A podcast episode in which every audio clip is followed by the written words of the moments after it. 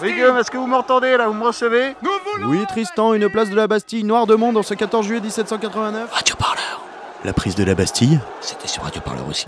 10 000 personnes venues du Pays Basque qui vont débarquer là demain ou qui vont défiler dans Paris. Euh, d'abord, c'est quelle est cette cause et quel est ce combat que vous menez euh, depuis maintenant plusieurs années? Ce qu'il faut d'abord comprendre, c'est que le Pays basque a connu jusqu'en 2011 80 ans ininterrompus euh, d'affrontements violents, armés. Le coup d'État de 1936, la dictature franquiste pendant 40 ans, une lutte armée qui naît pendant cette dictature, l'organisation clandestine ETA notamment, et cette lutte armée qui va continuer euh, donc euh, jusqu'en 2011, ça veut dire euh, plus d'un millier de morts en comptant les gens tués par ETA, les gens tués par la police, par les milices parallèles, comme le GAL qui était une milice parapolicière espagnole, donc montée par le gouvernement espagnol et qui est venue tuer 26 personnes côté français. C'était quelque chose de très dur. Et euh, il y a eu également la torture à grande échelle, euh, puisqu'il y a eu euh, des milliers et des milliers de dénonciations de, de, cas de torture, et notamment 5000 cas de torture avérés. Et ça, c'est énorme dans un petit pays de 3 millions d'habitants comme le Pays basque. Et en 2011, il y a une conférence internationale euh, dans un endroit qui s'appelle Ayete, avec euh, des grandes figures hein, du monde entier, comme notamment Kofi Annan, l'ancien secrétaire euh, général de l'ONU, et qui rendent public une feuille de route pour la paix. Donc dans cette feuille de route, il est dit plusieurs choses. Il est dit qu'il demande en premier à l'organisation ETA la fin de la lutte armée, et après il demande aux deux gouvernements, français et espagnol, de rentrer une fois cette lutte armée arrêtée, euh, dans une logique de dialogue euh, pour justement résoudre les conséquences du conflit avec la question des victimes, des prisonniers, euh, du désarmement, etc., etc. Et donc, effectivement, euh, très peu de temps après, l'organisation ETA déclare l'arrêt définitif de la lutte armée, donc une décision historique. Là, on est en 2011. Euh, là, on est en 2011. Mais hélas, euh, et là, on voit bien que pour faire la paix, il faut être deux. Et les deux gouvernements français et espagnols refusent toute logique de dialogue et d'apaisement et au contraire continuent à tout va une politique de répression, d'arrestation, jusqu'à arrêter les personnes euh, qui vont essayer dans les années 2014-2015 de commencer une procédure de désarmement en faisant l'inventaire de l'arsenal euh, caché, en mettant sous scellé cet arsenal. Et du coup, ils vont se faire arrêter petit à petit et ça va bloquer le processus. Donc là, on arrive à une situation surréaliste où une organisation armée clandestine veut désarmer et deux polices espagnoles et françaises l'en empêchent concrètement. Euh, donc c'est là où euh, il se passe quelque chose d'assez inhabituel dans les processus de résolution de conflits.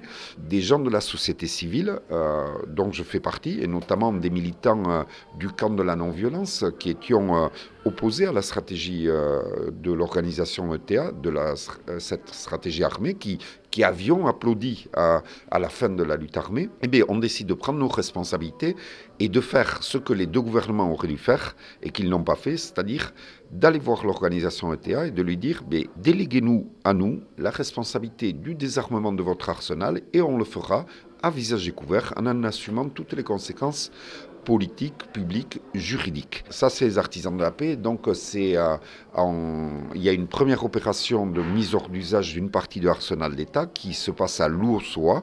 Et là, le RAID, euh, la police antiterroriste, etc., nous tombe dessus. C'est quand ça? Euh, Ça, c'est le 16 décembre 2016 à Louossoa, donc il y a quasiment un an. Mmh.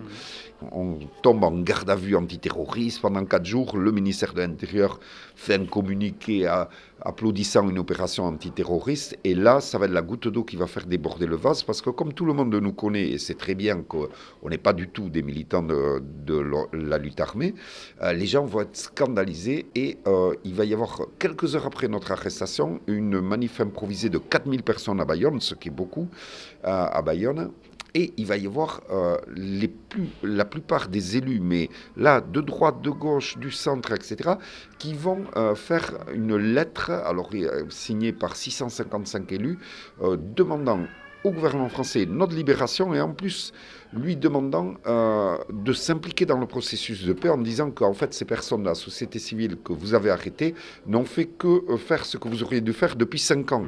On est libéré en fait euh, après quatre jours de garde à vue antiterroriste, on est sous contrôle judiciaire, mais déjà on est libéré, ça c'est la première victoire de cette mobilisation, et après il va se passer que le gouvernement français va se dire waouh, et va commencer à arrêter de suivre les yeux fermés le gouvernement espagnol. Et effectivement, là, en quelques mois, il va y avoir euh, quelque chose qui va se passer qui va nous permettre de mener à bien la totalité du désarmement. Alors, on, va en fait conclure le, le, démantèlement de la totalité de l'arsenal de l'organisation ETA le 8 avril. Donc, en quelques mois, tout est fait. Et ce jour-là, 20 000 personnes se réunissent à Bayonne pour dire le désarmement, ce n'est pas la paix. Aujourd'hui, maintenant, pour qu'on ait une paix durable, irréversible, il faut s'attaquer aux autres conséquences du conflit. Bon, la question des victimes, la reconnaissance et les réparations qui sont dues à toutes les victimes de tous les camps, et euh, la question lancinante, urgente des prisonniers euh, politiques basques. Il y en a aujourd'hui 312 en Espagne et en France, il y en a 62 incarcérés dans les prisons françaises, et du coup, euh, ça, c'est une question qui crée beaucoup de tensions en Pays basque, et sans la résolution de laquelle un panorama, une perspective de paix durable n'est pas envisageable les derniers prisonniers politiques basques, si rien ne change, sortiront en 2057 euh, de prison et que vous ne pouvez pas construire une paix euh, irréversible et puis un nouveau vivre ensemble dans ces conditions-là. Bien entendu, comme dans tous les autres conflits, il faut trouver des solutions à cette question des prisonniers. Ces prisonniers, pour quelles raisons ils sont en prison? De quoi on les a accusés et pourquoi on les a condamnés? Alors, euh, association de malfaiteurs euh, et appartenance à l'organisation ETA. Et, après, soit ils sont condamnés euh, pour des faits précis, donc qui peuvent aller jusqu'à des morts, des homicides, etc., ou des attentats n'ayant pas causé de mort, ou même pas d'attentat, mais le fait d'appartenir à l'organisation ETA. Et dans tous les cas, ce sont des peines très lourdes, puisqu'il y a des gens qui n'ont aucun crime de sang, voire aucun attentat, mais qui sont pour 20 ans en prison sur le seul fait de l'association de malfaiteurs. Il y a aujourd'hui en France des gens euh, qui sont en tôle depuis 28 ans. Euh, avant, dans le temps, quand même, euh, les militants basques, même quand ils avaient perpétuité, sortaient au bout de 17 ans, 20 ans, avec le jeu des remises de peine, des libérations conditionnelles. Aujourd'hui, il y a un blocage politique, des consignes politiques claires, qui fait qu'ils n'ont accès à aucun, aucune de ces libérations conditionnelles. Et donc, aujourd'hui, on est avec des gens qui vont mourir en prison. on a des gens de 65 ans, de 70 ans en prison. On a des prisonniers gravement malades, atteints de cancer, de sida, etc., dont on ne peut pas obtenir la, suspension de peine pour qu'ils soient hospitalisés dans des conditions décentes. Et euh, on a aujourd'hui à l'Annemezan un prisonnier qui a une sclérose en plaques qui part en vrille et dont on demande depuis euh, deux ans euh, qu'il soit hospitalisé et qu'il suive des traitements adaptés. voilà, c'est cette situation. Alors cette cause, elle vient du Pays Basque, elle concerne le Pays Basque. Pourquoi fallait-il monter ce samedi, demain, à Paris pour la faire valoir pourquoi, pourquoi ne pas le faire à Bayonne, par exemple? Vous savez, il y a eu euh, sur la question des prisonniers euh, politiques basques des manifestations qui ont été jusqu'à 130 000 personnes. Euh, oui, en Pays Basque, et on n'en entend jamais parler à Paris. Donc pour se faire entendre, et là on est actuellement dans une logique euh, d'interpeller le gouvernement français en lui disant, bon, maintenant la société basque vous demande à vous aussi de contribuer à votre tour à cette dynamique d'apaisement et de dialogue, euh, à moins que vous soyez dans cette logique de tension et de maintien euh, d'un climat de conflit et de guerre.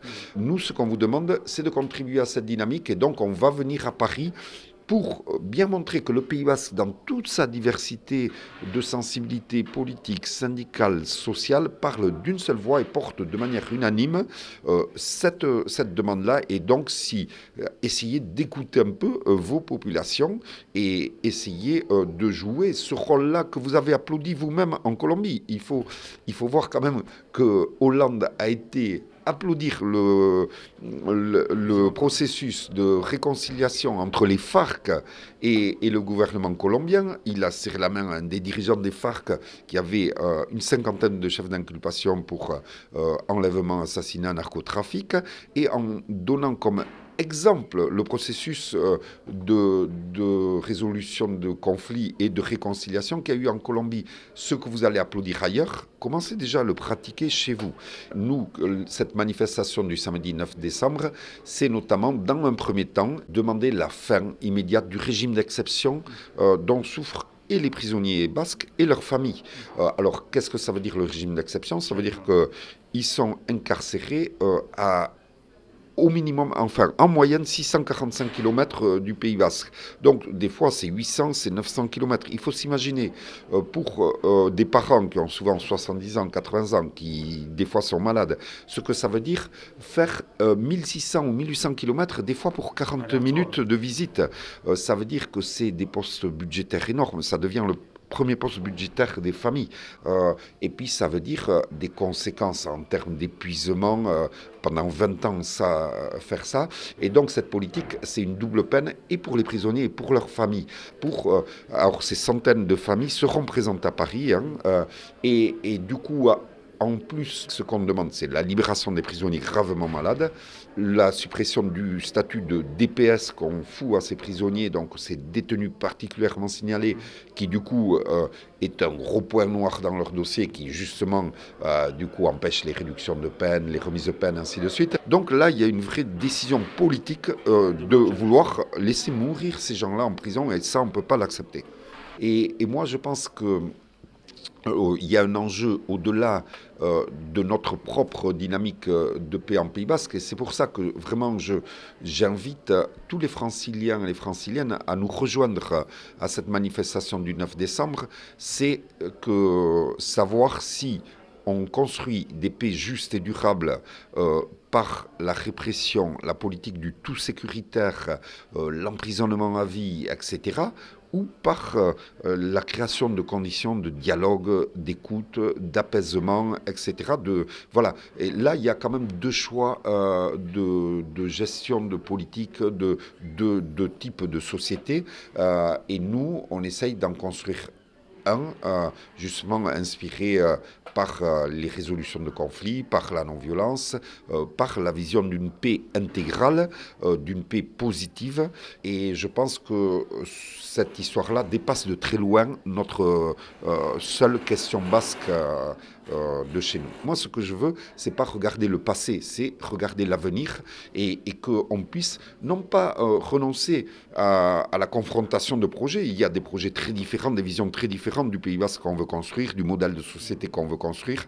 Et, ça, moi, je ne demande pas l'apaisement de, de ce conflit-là. Ce que je demande, c'est que ce conflit-là, cette confrontation de projets-là, elle puisse se faire de manière démocratique apaisée, euh, de ce qu'on appelle nous la confrontation démocratique, et qu'on nous en donne la possibilité, et pas qu'on nous fasse euh, se prolonger une situation de tension avec tous ces risques de dérive de manière complètement artificielle justement ce procédé de, pacification de la relation avec les États français et espagnols et de pouvoir discuter démocratiquement de l'évolution du Pays basque, ça ne veut pas dire renoncer à une indépendance un jour ou renoncer à une autonomie forte. Notre dynamique n'est pas du tout liée à la vision de tel ou tel projet. Dans euh, les artisans de la paix, il y a vraiment des gens de toute sensibilité, c'est-à-dire qu'il y a des gens qui sont pour l'indépendance, pour l'autonomie, mais il y en a euh, autant ou plus qui sont euh, pour rester dans le cadre actuel, etc. Donc notre dynamique est liée à vraiment cette volonté qu'on nous laisse tourner cette page sanglante. violente, qui a duré quand même 80 ans, et qu'on puisse enfin rentrer dans un nouveau cycle. Et donc cette manifestation de ce samedi, euh, elle va essayer d'exprimer ça. Et du coup, moi en tout cas, ce que je demande aux gens, c'est de venir nous aider à faire en sorte que cette espèce de page d'espoir qui s'est ouverte en Pays Basque le 8 avril dernier avec le désarmement de l'organisation ETA ne soit pas refermée par un nouveau drame qui affecterait un prisonnier ou des familles de prisonniers, etc.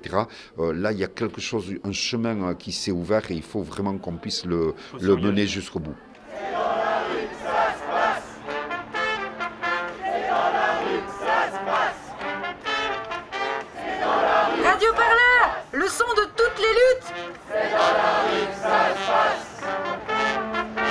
De la place de la République sur radioparleur.net.